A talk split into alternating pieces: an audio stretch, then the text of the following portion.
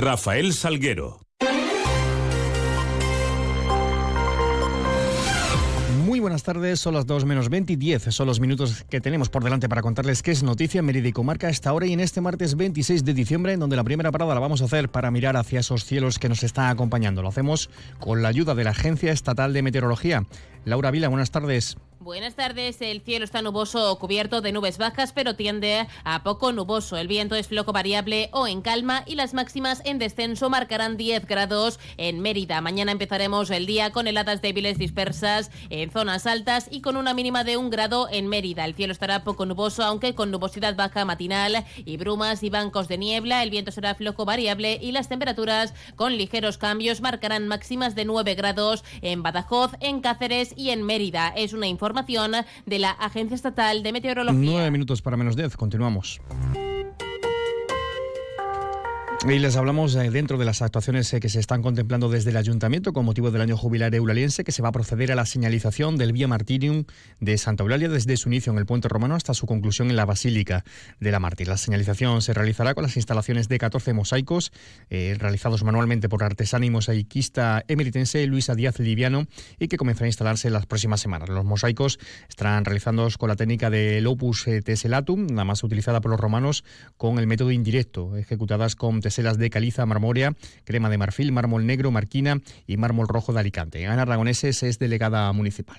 Bueno, pues anunciaros que dentro de las actuaciones que se contemplan desde el Ayuntamiento con motivo del año jubilar eulaliense, se va a proceder a la señalización del Vía Martirium de Santa Eulalia desde su inicio en el puente romano hasta su conclusión en la Basílica Santa Eulalia. Son un total de 14 mosaicos de 25 por 25 centímetros, realizados manualmente por la artesana y mosaiquista emeritense Luisa Díaz Liviano y va a comenzar a instalarse en las próximas semanas. Y se colocarán en los enclaves del descendedero del Puente Romano en San Antonio, el descendedero del Puente Romano de, la isla, la Plaza de Roma, la Plaza del Rastro, el Templo de Diana, el Pórtico del Foro, la Puerta de la Villa, el Monumento a Santa Eulalia, el Obelisco de Santa Eulalia, el Hornito, el Humilladero, así como la Puerta Románica de la propia Basílica. Y hablando de otras acometidas, en este caso la Junta de Gobierno local, que daba luz verde a la adjudicación de las adecuaciones de plataforma única y zona de baja emisiones en la Rambla y Puerta de la Villa, así como en Suárez o Monte, Hernán Cortés, Moreno Nieto y Parejo. Los trabajos comenzarán una vez que se proceda a la firma del acta de replanteado en las próximas semanas. Silvia Fernández, delegado de Urbanismo y Contrataciones. Eh, son varias plataformas únicas. Estaría la Rambla, la Puerta de la Villa, calle Suárez o Monte, Hernán Cortés, Moreno Nieto y Parejo. Cuando hablamos de que queremos una transformación de Mérida es porque lo estamos llevando a cabo, porque tenemos un proyecto claro de ciudad, de desarrollo, de progreso y las plataformas únicas se suman a las grandes inversiones que estamos llevando a cabo en toda la ciudad eh, durante los años que estamos eh, gobernando.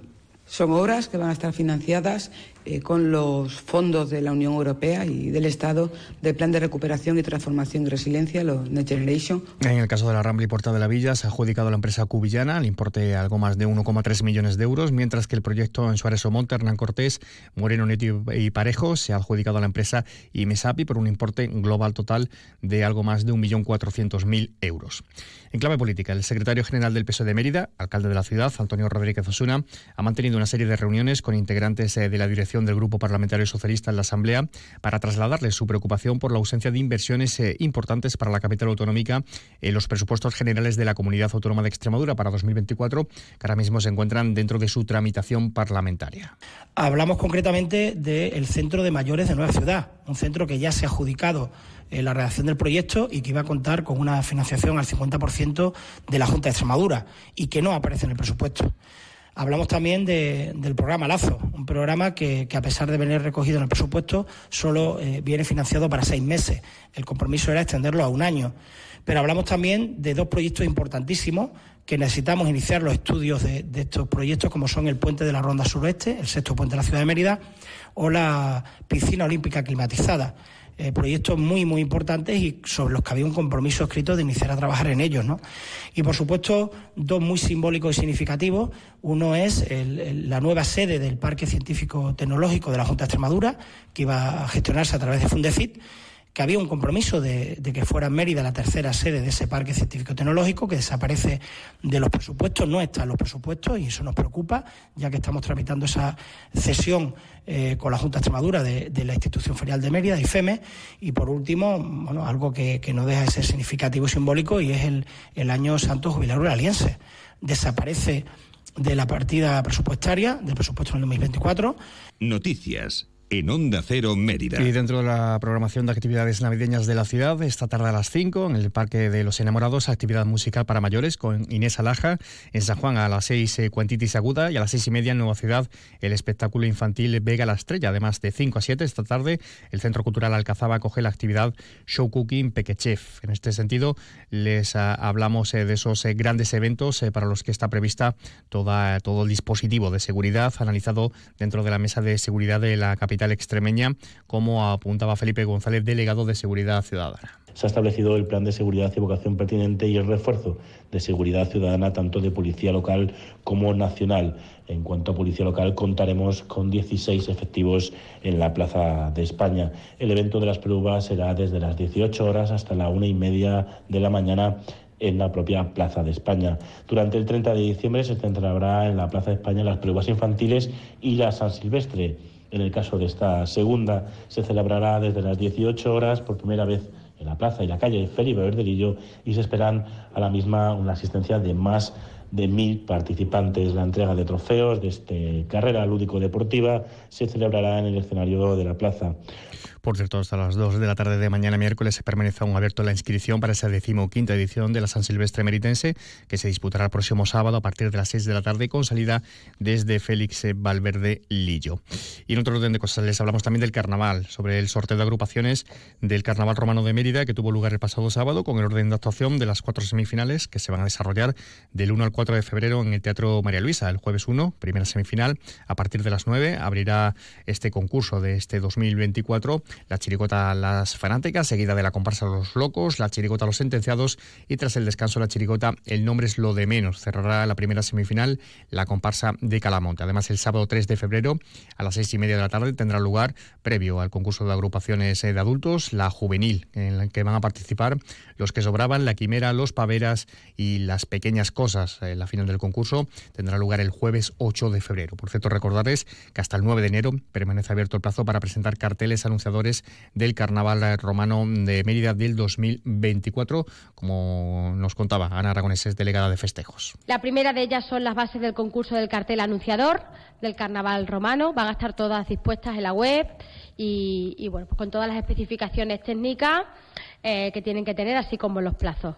Eh, una vez más, este concurso, que como sabéis, eh, tiene una dotación de, de 1.000 euros, con un primer premio de 800 y un segundo premio de 200, y tienen hasta el 9 de enero eh, para poder presentar esos trabajos. Por tanto, sale publicado ya y hablamos de empresas eh, porque Asal Consultores abre nuevas instalaciones en Mérida para dar servicio a pymes y autónomos y particulares. Eh, consultores eh, nació en Almendralejo en el año 85 con la voluntad de aportar valor a empresas y particulares, convirtiéndose en una asesoría líder en la región con capital nacional. María del Carmen González es la gerente del Grupo Asal en Extremadura y destaca que el grupo cuenta con 5.000 clientes en grupo y 160 empleados en 14 oficinas. Y bueno, pues un poco deciros que estamos aquí en las instalaciones de Mérida. Eh, unas nuevas instalaciones. Mm, contamos con 5.000 clientes aproximadamente en lo que es todo el grupo, 14 oficinas, 170 empleados y bueno, pues nada, lo que pretendemos es seguir creciendo y para ello aquí en Mérida pues nos hemos instalado y bueno, lo que queremos es seguir creciendo más. Estupendo. Pues vale. De forma más breve, el sacerdote y escritor Pablo Dor se presentará mañana miércoles en su libro Los Contemplativos. Estará en el Centro Cultural Santo Domingo. La presentación comenzará a las 7 de la tarde con entrada libre. Y además eh, también les eh, contamos eh, que el emeritense Sergio Corbacho está participando en el concurso Make Up Stars junto a otros siete aspirantes. además aquí ha creado el pintalabios denominado Emérita, inspirado en las piedras romanas de la ciudad pues escasos segundos nos separan ahora de las 2 menos 10. Ya saben que pueden seguir informados a través de nuestra web y redes sociales. Ahora quedan en la compañía de toda la información de Extremadura, toda la información regional de la mano de nuestro compañero Manuel Márquez Zurita. Pase un feliz resto del día, un feliz martes.